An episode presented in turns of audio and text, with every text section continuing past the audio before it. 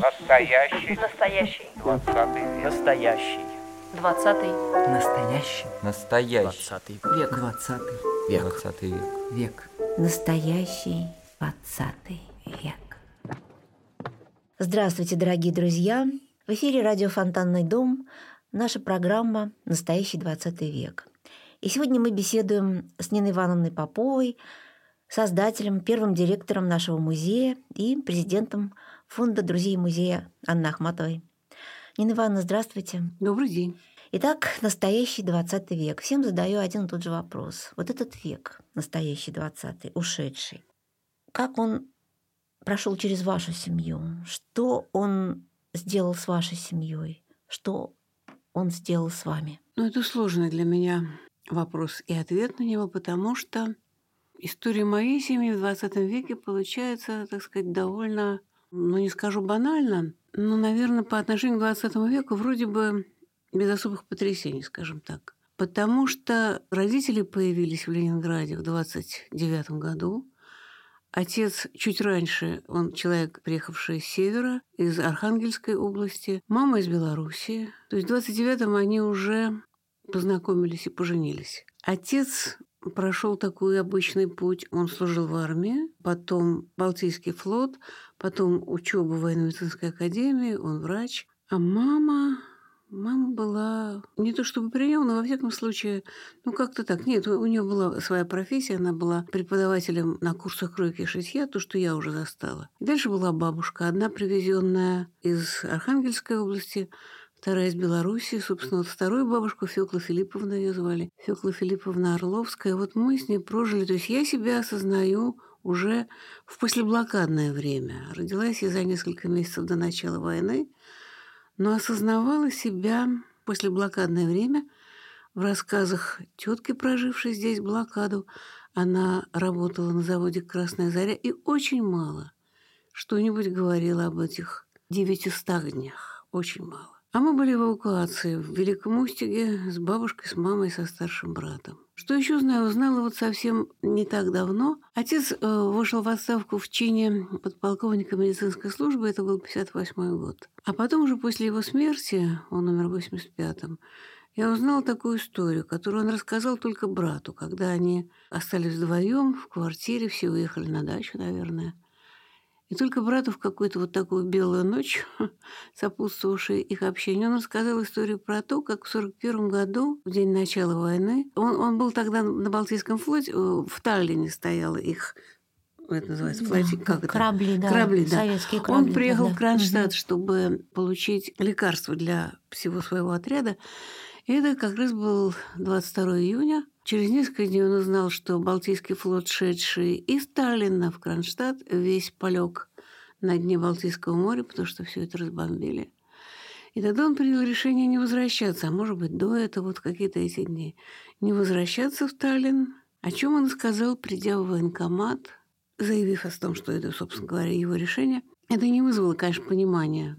Наверное, это был июль 1941 года. Его арестовали, приговорили к расстрелу. И расстреливали их, тех приговоренных, тех, что вот приняли самовольное решение. Привезли их к зданию, строящемуся зданию горосполкома, которое было на Московском проспекте, и поставили у какой-то стены здания в сторону города Пушкина, царского села – и в это время начался налет немецкой авиации. И он осознал себя, пришел в сознание после этого налета, увидел, что он там отброшен взрывной волной на несколько десятков метров от этой стены. Пришел в себя, вернулся домой, снова пошел в военкомат, где он рассказал об этом. Ему сказали, ладно, иди ты, тра-та-та, два раза не расстреливают.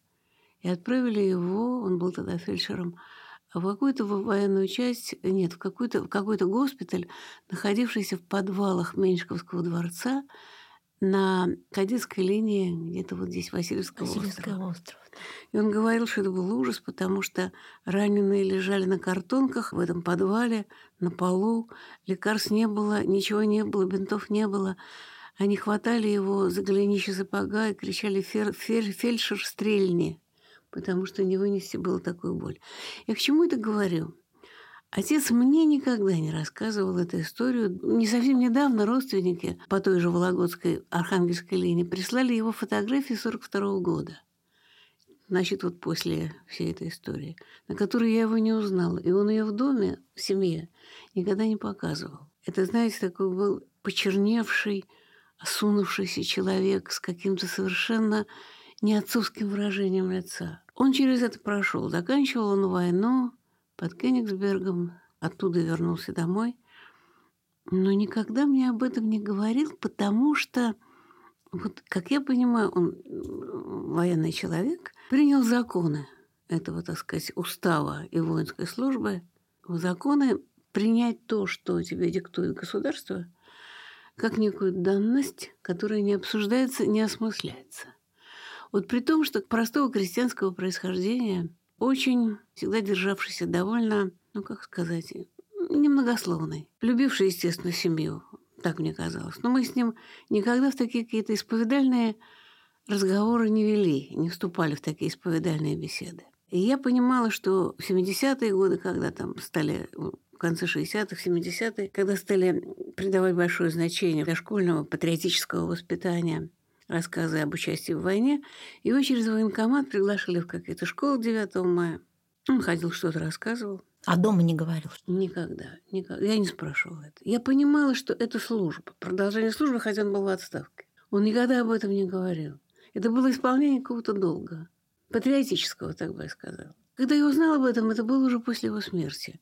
Для меня это было каким-то очень важным открытием его мира – мой старший брат говорил, что он даже читал стихи, написанные им, какие-то стихи поздравительные, не знаю, я тоже никогда этого не слыхала, об этом не говорила с ним. Просто он считал своим долгом, так сказать, вот поддерживать меня, быть со мной до последних дней своей жизни. Но вот про 20 век мы с ним не говорили. И я не рискнула его спрашивать. Потому что, как сказать, для меня тоже ведь осмысление этого века произошло не в отрочестве, не в юности. Ну, наверное, в юности, может быть, но не в юности. Вот в отрочестве в юности я была вполне, так сказать, отроком, подростком, принимавшим все, что писалось в газетах.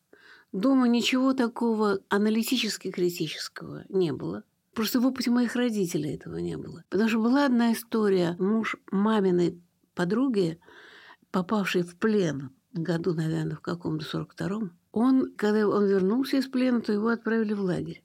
Когда он вернулся из лагеря, это был совершенно неузнаваемый человек. Дядя Миша, его звали Миша Бушкевич, потому что у него не было ни одного зуба. У него были какие-то стальные зубы вставлены, такого не было. И это был какой-то, знаете, тоже потерявший прежний облик человек, ну, прошедший через лагерь. Но опять же, вот откуда у них это было? На эту тему не говорить, не комментировать, не обсуждать. Вот понимаете? Была еще история, связанная с младшим братом мамы, у которого вот такая была история. Значит, мне тоже о нем говорили, что он родился там же в Беларуси, в городе Быхове, что он погиб во время войны. Но как-то об этом тоже в доме очень мало говорили. Погиб во время войны. Что погиб? И почему-то мама только единственное, что говорила, что это мы узнали потом, что он тоже попал в плен. Из плена как-то довольно быстро, ну, наверное, 41 год, он вернулся в строй и в 44-м погиб, он был командиром танкового отряда, погиб при освобождении Даугавпилса, Двинска. И потом уже были опубликованы, как бы сказать, его наградной лист. Посмертно присвоено звание Героя Советского Союза и еще какие-то звания, ордена, вот за героическое, так сказать, участие в освобождении Даугавпилса. И году в каком-нибудь, наверное, конце 70-х маму пригласили в Даугавпилс, там открывали памятник, посвященный в том числе и ему. Место захоронения его, как я понимаю, неизвестно. Но вот это было торжественное мероприятие. Мама этим очень гордилась, потому что вот, как бы сказать, вот та история его, его плена, она как-то пере, перекрывалась тогда вот этим вот э, финалом вот его жизни. Финалом, наградой, вот награды, этой памятником, да. признанием. Да, в городе Быхово. Это такой небольшой город. Улицу, где он жил, где они жили, назвали улицей имени Константина Орловского, что, конечно, очень ее согревало. Очень согревало. И я только помню, что на какие-то деньги наградные, что ли, она купила такое кольцо с рубином. Кольцо с рубиновым камнем, который, знаете, как такой темно-красный кровавый камень. Какой-то венозный. И очень этим дорожила. Потом подарила mm-hmm. его мне. Я его подарила своей внучке Саше. Mm-hmm. Вот понимаете, вот эта история. Mm-hmm. Понимаете, они никогда, и отец, и мать, не пускались в анализ того, что вокруг происходит. Рефлексии не было. Никакой. Вот никакой. И у меня, собственно, вот почему я говорю, я говорю про себя, про свое движение дальше. Я, собственно, это тоже принимала как данность. В детстве, я помню, что в детстве, между прочим, это был, наверное, какой же год, когда пленных немцев вели на площадь Калинина вешать. Помните? 46 46-й, наверное. Мне было пять лет. Угу. Я помню, что дома говорили, старший брат говорил, как я вылезла в форточку, а э, мы жили в Дом военно-медицинской академии, выходивший на Литейный мост. Но видно было, что вот по набережной шли эти грузовики и люди в сторону площади Калинина. Как я высунулась в форточку, чтобы посмотреть, и мне было очень интересно. Это было очень важно. Но важно, опять же, каком-то в таком смысле вот победа, победа, которая сейчас над, над всем этим, над войной, mm-hmm. собственно, то есть победа над немцами, над фашистами. Переживалось это героически. Никто никогда не задумывался и не говорил. Ну, смотрите, тут погибли, там погибли, здесь сидели. Отец вот как-то это было... Само это собой? однозначно воспринималось. То есть это, это было, вот, ну, это, это было, было само собой. Само собой. И, и, я... и казнь на улице само, само собой. собой. Нет, никто из моих туда не пошел. Может быть, старший брат был, он старше меня на 8 лет. Я знаю про брата, что он... Я помню, как он поехал на похороны Сталина в 53-м. В Москву мне, поехал? Да, мне было, соответственно, 12, а ему уже 20. И как это было ему важно. Может, потому что он старше, он это вообще все очень постепенно от этого отходил. Да, так вот, значит, я тоже росла вполне, так сказать, в полном приятии происходящего – и в последних классах школы заканчивал 9-10, была секретарем комсомольской организации школы. А девчонкам, а нас перевели в мужскую школу, бывшую мужскую, а в основном там были мальчики. Мы из, из после седьмого класса нас туда перевели, соединили всех вместе. Да, это же было событие, кстати. Да, это было событие. Ну, вот так вот. И дальше для меня началось... Я поступила на филфак, на вечернее. Продолжала работать, кстати, там же, в своей школе работать надо было где-то. При общем очень хорошем отношении ко мне со стороны учителей, директора. А вот дальше осмысление происход... того, что было на самом деле в стране, настоящий 20 век, оно началось в университете и не с лекций по истории партии, и не с рассказов преподавателей. Это тоже 58-59 год. Это еще как-то очень медленно приходило к нам. А началось с рассказов от той жизни вот сталинского времени моих подруг. И Санна Лурия, и Мила Гейра, с которой мы вместе когда-то ходили даже в детский садик, что ли, в первом классе учились. Она рассказывала, как ее отец, который был врачом, работал в медицинской академии, был замечательным врачом, говорила Мила, который занимался одним из первых, кто занимался лейкемией и, так сказать, изучением и лечением. Как в 1949 году Семен Борисович Гейра отправили из Ленинграда, перевели его в город Горький, бывший Нижний Новгород. А как на дверях и квартиры, которая тоже была в домах военно-медицинской академии, каждое утро на двери, а бабушку звали Евдокия Ивановна ее, это отец Семен Борисович Гейра, а каждое утро на дверях было написано слово «Жиды, убирайтесь». Это 49-й год. И бабушка Евдокия Ивановна стирала – мокрой тряпкой эту надпись. Для меня это было поразительно. Я никогда не слышала об этом. Я не знала этого. Я не знала, что были репрессии. Я не знала, что люди... Вот когда Исан рассказывал про своего дядьку, который был инженером, значит, он попал в конце 30-х в лагерь, в тюрьму, в тюрьму. Как освобождали их, когда, по-моему, Берия сменил Ежова, как освобождали по алфавитному списку, значит, с буквы А до буквы К остаются, а с буквы «Л» освобождает свою фамилию была Лившиц. И как он там потерял зрение. И что это было? Я видела, я общалась с этим человеком. Он был младший брат ее мамы. Мы вместе разговаривали. Он был замечательный, живой, интересный человек. Да, очки с огромными диоптриями он потерял зрение. Он никогда тоже не акцент... Он об этом тоже рассказывал. Так... Никогда это не было исповедальный разговор, боже сохрани. Но когда вдруг эта история моей страны, стало открываться мне через жизнь семей моих друзей, какой-то такой конкретики в деталях. в истории жизни человеческих. После этого очень хотелось читать, а тут уже появились ну, 62-й, правда, один день Ивана Денисовича, но уже были какие-то возможности самоздатовских чтений, разговоров на эту тему. Что, в общем, в кругу филфаковских моих подруг это было совершенно нормально. органично, да. нормально. И вот когда захотелось анализировать и соединять как бы вот разные истории жизни в то, что вот это все не, как сказать, история страны – это такая какая объемная, глубинная история. Мы ее не знали. То, что, так сказать, рассказывали нам в школе, это было такое усекновение, ну, верхний слой, верхний ряд, на уровне газеты и так далее.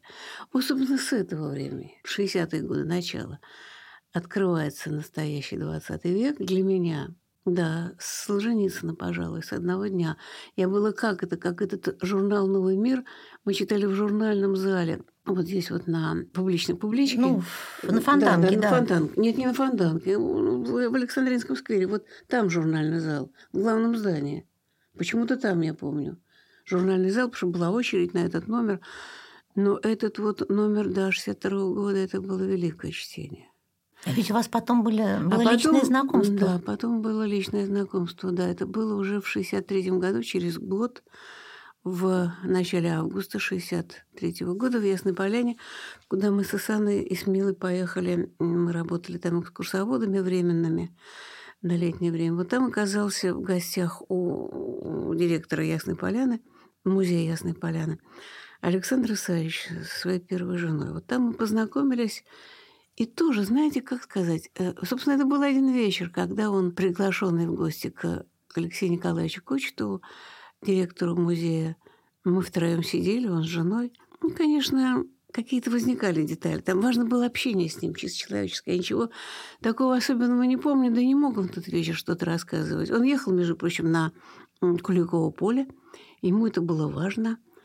Потом он написал рассказ Захар Калита об этой поездке. Ехали они на велосипедах, что тоже было интересно. Я только помню, как работавший там в Ясной Поляне такой странный человек, которому потом сказали, что он просто сотрудник ГБ в таком прекрасном сером костюме со скрой, как он сидел на скамеечке эти два дня при входе в музей. Собственно, он, он как сказать, это была служба. Он, значит, стрелял, смотрел, э, так сказать, на лица приходивших. Он ни слова не сказал тогда, но видно было, что работает. Это такая скамейка стукача, вот да, как да, у нас да, в саду. Да, да, да, да, да, скамейка угу. стукача так и было. Наблюдал. Работа была такая, да. А вот уже потом, когда мы стали общаться здесь, в Ленинграде, с Александром Исаевичем. Он приезжал сюда, чтобы работать в публичной библиотеке. Он собирал материал для «Красного колеса». Так и говорил нам, что для книги. Я помню, как он попросил достать ему билеты на спектакль Дюрнмата физики в театре комедии, потому что сказал, что он тоже пишет пьесу о физиках. Как мы достали эти билеты во второй ряд, сидели в театре. Его реакция поразительная. Он хохотал так, что сидевшая впереди какая-то барышня такого столичного, как я бы сказала, московского разлива с возмущением поворачивалась в нашу сторону и смотрел на него с презрением, слишком громко смеялся. А, наверное, потом, вот если бы она знала, да, да с кем бы, знала, на кого она смотрела да. с презрением. Вот, и э, дальше он нам читал крохотки однажды, собрал нас сказал, что ему интересно, ему важно знать, какие мы, это поколение, от которого многое зависит в истории страны. А потом, когда уже приписывались мы часто, да, а когда уже был обыск на даче Ростроповича, где он жил, он написал письмо, что он вынужден прерывает с нами отношения, чтобы нас не подставлять. Ну вот, но тем не менее, тогда же книги э, шли в огромным потоком. Вот, э, так сказать, история страны. И сам издат, и там издат в основном. И можно было, и нужно была уже огромная потребность читать, осознавать, думать. Это было очень важно. Очень важно.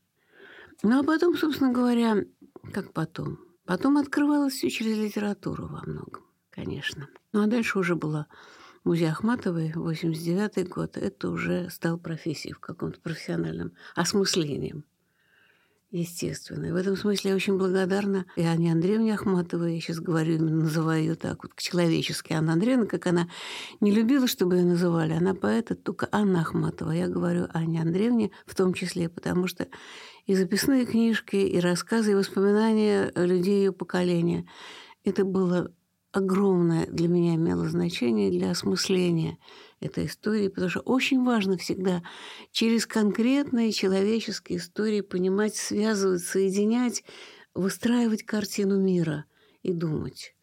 Вот в этом смысле для меня такое осознание продолжалось. Не скажу, что открылось только, но продолжалось уже на конкретных, так сказать, материалах и текстах, начиная с конца 80-х. Ну вот, но еще дальше был 91 год, тоже важный год. Ну и все, что было дальше. Вот такой вот 20 век, перешедший в 21 и не отпускающий. 21 и не отпускающий. Совершенно не отпускающий. Ну вот мы говорим с вами а, сейчас э, последние августовские дни. Август такой месяц всегда и для этого дома, и для наших героев такой знаковый. И потом сентябрь. Сентябрь, где есть уже традиция, и здесь у нас в саду чтение имен погибших да. блокаду людей. И вы говорите, что да, вы родились совсем Совсем перед. Да, совсем да. перед. Но и я знаю, что родители успели вас вывести уже в ноябре. 12 декабря. Декабря, то есть смертное время, вот mm-hmm. это все-таки начало mm-hmm. смертного mm-hmm. времени. Семья застала здесь. А я даже себе представить не могу, что чувствовали родители вот с таким маленьким ребенком, не осознающим происходящего, но наверняка тоже страдающим.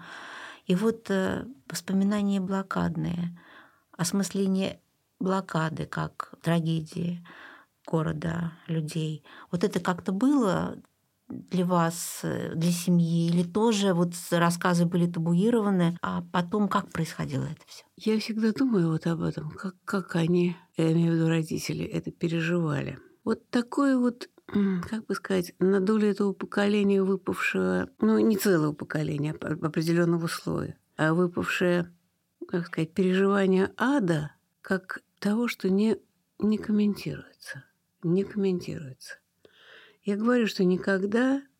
Мне рассказывал брат, вот 8 лет ему, уже тоже, естественно, это было 70-е годы, как когда очень обстреливали Литейный мост, а мы жили недалеко, и военно-медицинскую академию, она против военно-артиллерийской, поэтому мама очень рано, где-то, значит, в начале сентября, видимо, перебралась вот к этой своей подруге, на площадь Мужества. Там были такие несколько старых домов. И брат говорил, что ему 8 лет. Как он однажды шел по улице. Нынешняя площадь Мужества. Нынешняя площадь А там да. это же даль была такая. Жуткая даль. Это было уже почти за город. Но там-то не стреляли так. Как он шел по улице, и перед ним ехали какие-то люди на телеге, запряженные лошадью. Потом вдруг телега остановилась, лошадь упала. Люди сошли с этой телеги. И вдруг из-за каких-то заборов понабежало множество людей, которые стали на его глазах эту лошадь резать, отрезая куски мяса. Для него это было страшно. Живая лошадь, которая только что была вместе с людьми, а сейчас на кусок мяса.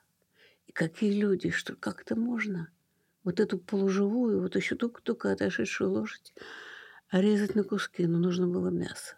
Вот Дальше он тоже не... Вот знаете, это уже другое поколение. Он уже на эту тему говорил и а, об этом думал. О том, что было, опять же, я узнавала поздно. Уже потом. По дневникам, по размышлениям людей, про, прошедших через это. Ну вот через это преодоление молчания и не, не анализ. Ну вот никак некая данность. Не задавать себе вопрос, почему. Никто не задавал.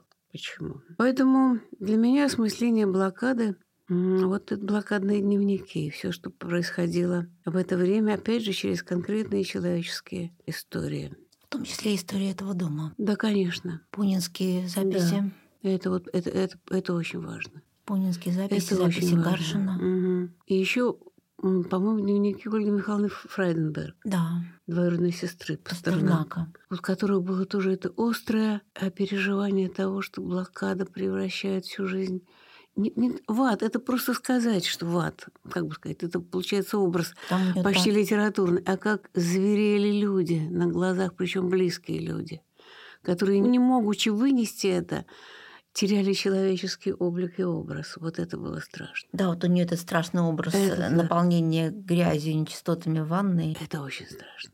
То есть она вот этот образ... И э, потеря контакта с матерью которая ну, не имела точки опоры, не знала, как это одолеть. Хотя я помню, как сильно на меня действовали вот рассказы дневниковой записи Дмитрия Сергеевича Лихачева и Владислава Михайловича Глинки. Потому что все-таки это люди, все прекрасно понимавшие, но какой-то находившие для себя некие точки опоры, преодоления. Понимаете, это так важно потом. При том, как бы сказать, и, и того, и другого тоже как-то я с ними общалась. И это было всегда без пафоса. Это была просто необходимость вот услышать в себе какую-то глубину смысловую, бытийственную. И не стать зверем, а одолеть. Ну да, ведь э, остаться человеком в нечеловеческих обстоятельствах это, наверное, самое, это самое, самое, самое трудное. трудное, что самое трудное. люди тогда самое выносили. Трудное. Вот у Полины Борской вот эта вот блокадная хрестоматия для школьников, вот она недаром же вот о Мартеле пишет и об этой девочке. Да. Вот и этот маленький рисуночек, когда женщина отворачивает глаза ребенка вот а с да, с трупами. Это вот, и эта история человечности в нечеловеческих условиях, мне кажется, что в 20 веке это была самая важная задача. Да, но она и продолжается в 21-м. Вот, вот что ужасно-то. Да. Что она и продолжается в 21-м с поправками на глобализацию и там, там гаджеты и прочее. И компьютеризацию, да. да. Я хотела вот еще спросить. Я знаю, что вот возвращаясь к блокадной этой теме, для меня, например, важно, что у нас в музее есть копия вот этого фильма «Алиментарная дистрофия». Угу. Фильм, который только один раз показали в Доме кино на секции документальных кинематографистов, документалистов, кинодокументалистов. Оля Шер вот тогда этот показ организовывала. Фильм учебный, фильм такой утилитарный. Сейчас это страшный документ, вот по большому счету. И я знаю, что показать его на публике даже сейчас ну, невозможно. Хотя вот мне вот иногда хочется, чтобы многие люди это увидели. Я знаю, что вас есть вот другая точка зрения. У меня? Да. То... Да нет, у меня нет такой точки зрения. Нет. Его показывали, по-моему, лет пять назад в публичной библиотеке в какой-то день, 8 сентября, это я знаю по рассказам человека там присутствовавшего. Ну, Его тоже показывали, так. ну, в узком кругу. Да, в узком кругу. Нет, у меня нет никакой точки зрения про это. Я не считаю, что это нельзя показывать. Ни в коем случае. А почему нельзя? Почему запрет? А как его можно показать? Ну, так и показать, как документальный фильм. А почему не показать? Думаете... Это слишком больно? Слишком страшно? Думаете, мы можем вот А почему нет? Здесь? Запрет на это нет никакого. То есть мы можем показать. Почему? Конечно. И объяснить. И объяснить. Я так сожалею, что Ярова больше нет с нами, да. Сергея Ярова, да.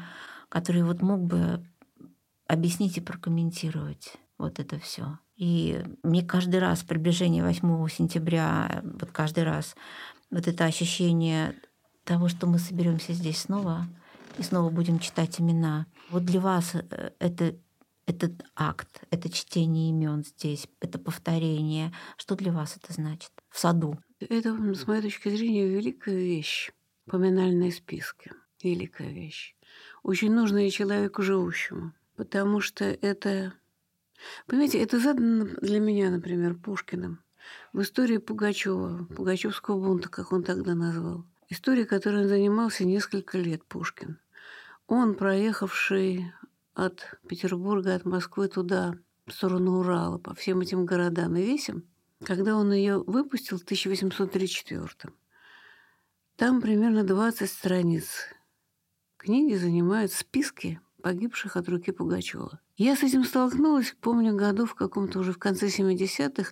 Тогда вышли два издания Пушкина. Одно издание Академии наук, 10 томов, второе художественная литература. И как сейчас помню, когда я однажды читала значит, историю Пугачева в издании Академии наук, я читала эти списки. Потом мне просто попался тоже, по-моему, восьмой том в Худлите. Я читаю и не могу понять, что такое. Нету. Списков нету. Оказывается, как я поняла, худлит, экономи бумагу. Само издательство приняло решение убрать это, нафиг это надо, кто это будет читать. Вот позиция. Понимаете? А он, выпустивший эту книжку, это же он сделал то, о чем Ахматова писала в Реквиеме. Хотелось бы всех, всех поименно назвать. назвать.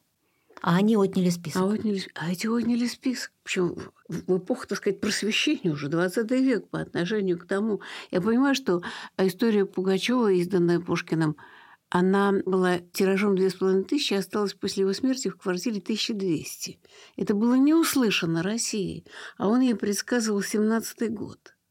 Это было не прочитано России. Ну и не осмысленно. Но в 20 веке вы уже могли бы придать этому значение и прокомментировать. Нет. Вот это вот важная вещь, понимаете?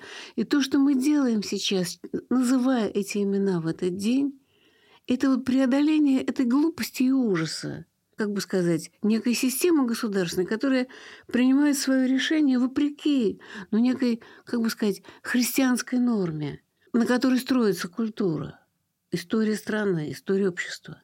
Без этого нельзя. Как Ахматова не могла примириться с тем, что нет могилы Николая Гумилева и нет могилы Осипа Мандельштама, потому что без могилы не завершена человеческая жизнь, без оплакивания, без воспоминаний, без поминовения. Вот. А это норма. Разрушить это, разрушить воздух культуры. Этого не может быть. Это тенденция к смерти нашей. Вот поэтому для меня это очень важно. Я без всякого пафоса делаю это, потому что и считаю, что мы все должны это делать. Это наше, наше, наше предназначение в каком-то смысле. Мы соединяемся тогда. Мы, не скажу, что искупаем, тут искупить это невозможно. То, что, через что они прошли. Но мы хотя бы соединяемся с ними, и тени их, имена их э, уходят туда вверх. Ну и повторяясь, как бы они да. как бы напоминают нам о чем-то очень да. важном, о чем-то очень важном в жизни. Вот я хотела спросить еще одну вещь. Сейчас вот, вот пока говорили, вот это все в голове крутилось. О именах, о саде нашем. Сколько лет мы уже вообще имена читаем? По-моему, пять. Вот именно блокадно. Да, по-моему, пять. И мы прочли далеко не все. Ой, мы даже до половины не дошли, по-моему. Причем мы же говорим об именах людей, вот этого живущих квартала, в этом да, квартале. Только здесь. Да. Собственно говоря, от флигеля Шереметьевского дворца до Семеновской улицы, улицы Белинского, вот эти несколько домов, когда-то входивших в Шереметьевский квартал. Ну, там много коммунальных квартир в этих домах, там много людей ушло. Да, блокадной зимы за эти 900 дней. Сотрудники музея ведь работали в архивах, искали, здесь же военный госпиталь Да-да-да. был, и это Да. все И это все происходило. документально. И люди приходят до сих пор со своими списками, я насколько И знаю. это тоже очень важно. Как я вспоминаю, как сказать, присоединяю имена людей для мне дорогих с теми, которые идут по списку, мне достаются. И это очень важно, чтобы приходили со своими списками и чтобы вспоминали тех людей, кого помнили, знали конкретных. Это соединение какое-то вот того, что тех имен, которые только вот называются, неизвестных имен, и своих. Это тоже очень важно. Совсем недавно в саду подошли ко мне люди и стали спрашивать, во-первых, что, кто здесь жил еще, и стали говорить, что у них были здесь какие-то родственники, а- но они ничего не знают о них. Но вот родственники точно прожили здесь войну, а люди совершенно из другого региона приехали. И вот как это важно, мы не помним фамилии, но знаем, что здесь кто-то жил из наших близких. Мгм. И такие вот бывают удивительные здесь встречи, конечно, потрясающие. Я помню, что меня попросили здесь почитать. Вот э, старая учительница, очень ей почти сто лет уже, попросила почитать имена погибших учителей э, вот в Мгм. школе недалеко от Суворовского проспекта. Я знаю, что сейчас там наконец-то на соседнем доме повесили мемориальную доску, укрепили. Я помню, что я здесь читала имена этих погибших женщин, этого страшного налета. И для меня это был какой-то тоже такой важный акт. Когда читаешь имена, ну вот как будто все внутри просто трепещет и совершенно необычное ощущение здесь. И также имена репрессированных людей. Мгм. Это, это- это мы читаем еще дольше. Я все равно, понимаете, даже для нас какой-то, в общем, не скажу акт, это слишком возвышенное слово, но какая-то такая опыт сопротивления вот тому, что идет такой каток беспамятства, только переходящий в цифры. Сколько погибло, сколько пропало. Ну и цифры, цифры, цифры. Они колеблются то больше, то меньше. Вот преодолеть это цифры и беспамятство, и того, что, ну да, вот так. Какое-то смирение. Ну да, вот так, что будем к этому возвращаться? Зачем будем об этом Плюс-минус. говорить? Плюс-минус, да. Вот, вот это сопротивление. Я опять говорю, что сопротивление, которое лежит в основе культуры нашей, всегда, всегда было. Я, понимаете, если вспомнить о Пушкине, пять повешенных, пять. И он ищет эту могилу. Они все пятеро не были его друзьями, но его современники. Пять человек повешенных, а тут речь идет на миллионы. Это, это какой-то полный, получается, распад сознания. Вот это преодолеть. Не в цифрах считать, а в именах, в фамилиях. Сколько жил, где работал, на какой улице жил. Нет, вот это вот очень важная штука. совсем недавно смотрела «Гекатомбу» в очередной раз Яны Томиной. И вот э, говоря о преодолении и о связи, ведь э, финал спектакля — это дверь открывается прямо да, к нам да, в сад, да, и да. каждый раз сад разный. Да. А, зимний, летний, осенний, темный, светлый. В этот раз открылся вот в этот летний сад, совершенно угу. прекрасный, напоенный теплом, и дух Ильина, архитектора, уходит туда. А здесь своя жизнь. Я даже смотрю, я вижу, как открываются тут наши двери, люди ходят. Это было ну, очередное какое-то ощущение важности того, что сделала Яна в гекатомбе. Это очень важно, правда. Потому что там вот есть это переживание как бы как источника света. Света, вот, которым живет человек, который дает смысл жизни. И это такое, как бы сказать, для меня какое-то переживание вечности, все-таки как некого Божьего замысла жизни, который сильнее должен быть тьмы и смерти. И такое прекрасное совпадение, что этот театр с нами. Вот. Это ну, единый как бы да. комплекс-то и да. был, вообще-то Шереметьевский. Так это да, да. да. да. И да. вдруг это так, э, волшебным образом соединилось в том, что Яна поставила спектакль на этой сцене и открытие в сад. Угу. И это теперь, ну, для меня это вот важная история. Я каждый раз прихожу, вот гекатомба идет, и я прихожу. Вот я об этом хотела сказать, кстати. Да, и гекатомба это вот та самая жертва, вот эти неназванные, вот эти ушедшие, безымянные, именно они. И когда у нас зажигаются эти фонари в саду, вот эти живой огонь. И, ну, обычно осенью, когда мы читаем имена репрессированных, все таки 8 сентября еще достаточно светло, но тем не менее все равно огонь вечером горит. И это, конечно, придает определенное настроение. Да уж есть какое-то, как бы сказать, вот вечное переживание трагедии а в каких-то таких измерениях, состояниях света, тьмы, движущегося огня, этого пламени и надежды. И дело даже не в надежде, наверное, а в соединении вот ушедших и живых. Вот в этом это очень важное, великое чувство. Мы говорили с вами о рефлексии, об осмыслении в самом начале беседы, и вы говорите, что вот родственники, так же, кстати, как и мои родственники, они принимали да, все как данность. Да. Все. И для меня это тоже все стало открываться вот на первых курсах института, но через литературу. А переживание жизни трагической, тяжелой, как данности, а рефлексия потом. Может быть, в этом наша беда, что мы-то рефлексируем через поколение, а остальные переживают как данность. Вот я все время думаю, почему так? Мы ведь все притащили, вернее, век-то тот притащился за нами сюда. И мы рефлексируем и переживаем как данность. Но сейчас это идет одновременно. Ну, это зависит во многом еще, честно говоря, от нас. Я понимаю, что есть возрастное состояние отрока, которому не свойственно рефлексировать, и даже юношеству. Все-таки не свойственно рефлексировать, а свойственно смотреть вперед, надеяться, ждать, видеть там какие-то, так сказать, радости, а как сделать так, чтобы юношество училось, умело рефлексировать? Но для этого, в общем-то, надо начинать очень рано. Со школы начинать и обращаться к ним. И я поэтому с великим уважением отношусь к учителям, которые приводят сюда в этот день этих самых отроков. Потому что это не просто, как бы сказать, некая такая процедура, которую взрослые ведут. Это должно переживаться. Но это очень тонкая штука научить отрока переживать. Понимаете, обычно это, честно говоря, должна давать семья. Потому что семья на, как бы сказать, на основе своей семейной истории, то, что делали дворянские семьи в России, где были 5-6 поколений. Когда я рассказываю о своей семье, у меня начинается в лучшем случае со второго поколения рассказ, потому что там дальше все обрублено было 17 годом. Я только знаю своего деда, имя его знаю. Один раз, то есть какая-то фотография осталась единственная. Поэтому, а где пять поколений до? Вот это вот, так сказать, проблемы семей 20 века. Обрублено все. А тут, мне кажется, очень важно, чтобы это шло через семейную память нескольких поколений. Чтобы это шло с детства, с отрочества. Чтобы это было нормальное переживание. Не только один, так сказать, пионерский восторг. Не столько, ни в коем случае не только. А вот это сложное, из дома идущее представление о том, как устроена жизнь, из чего она складывается и что ждет человека. Но это вообще редкая история сейчас, мне кажется. Очень. Очень. Хотя возможностей стало больше, но все равно она редкая.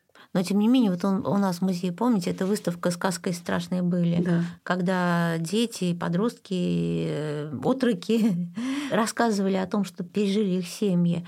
Это вот такой вот опыт, который, мне кажется, Вот научить это облекать слова, правда, это очень важно. облекать слова очень Да, тяжело. да. Но тем не менее, вот это наша задача. Облечь слова иногда трудно, потому что это нельзя выговорить.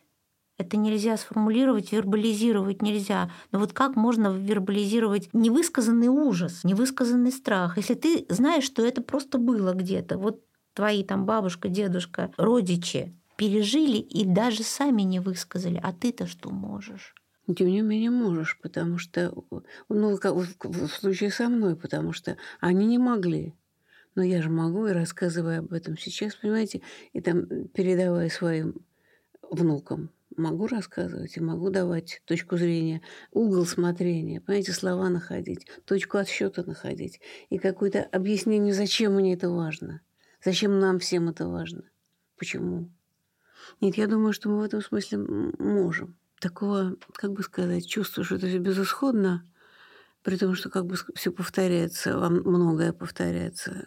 Тем не менее, это неправильно. Это, опять же, не по-христиански, так не должно быть. Ну, что должно давать надежду? Что должно давать надежду? Трудно ответить на этот вопрос, мне трудно. Ну, какая-то, как сказать, ну, если смотреть окрест себя, с, ну, с, соотносить как-то с историей этой страны, с тем, что происходило, ну, начиная с древних времен, по-разному, в разных странах, с разным обществом. Бывали этапы такого почти тупика, бывали же, но это преодолевалось. Нет, я могу сейчас говорить только исключительно теоретически. Я не знаю сейчас какой-то такой конкретики, которая давала бы конкретную надежду. Она вся основана только на, как бы сказать точнее, на опыте жизни предыдущих поколений. Ну, бывало же так плохо, но проходили же это, через это. Прошли, преодолели, выбрались. Поэтому конкретно ничего не, не могу сказать. Просто Не теряйте отчаяние. не теряйте отчаяния, да. Видимо, эти слова, сказанные ведь в этом Да, доме, здесь. И хорошо им придумано. Причем именно отчаяние, как... Ведь почему в этой фразе есть, которую Пунин говорил Ахматовой часто? Да он, наверное, не только Ахматовой говорил. Когда человек доходит до высшей точки отчаяния, вдруг оказывается, что в нем есть внутренние силы, способные эту высшую точку преодолеть. И именно отчаяние, когда кажется все не в моготу больше, лбом в стенку, ужас, оказывается, что в тебе что-то такое рождается, собирается, что может эту высшую точку не могу, не хватает сил преодолеть и найти выход. Вот это интересная формула. Отчаяние как отчаяние как высшая точка для того, чтобы собраться и преодолеть. Не теряйте отчаяние.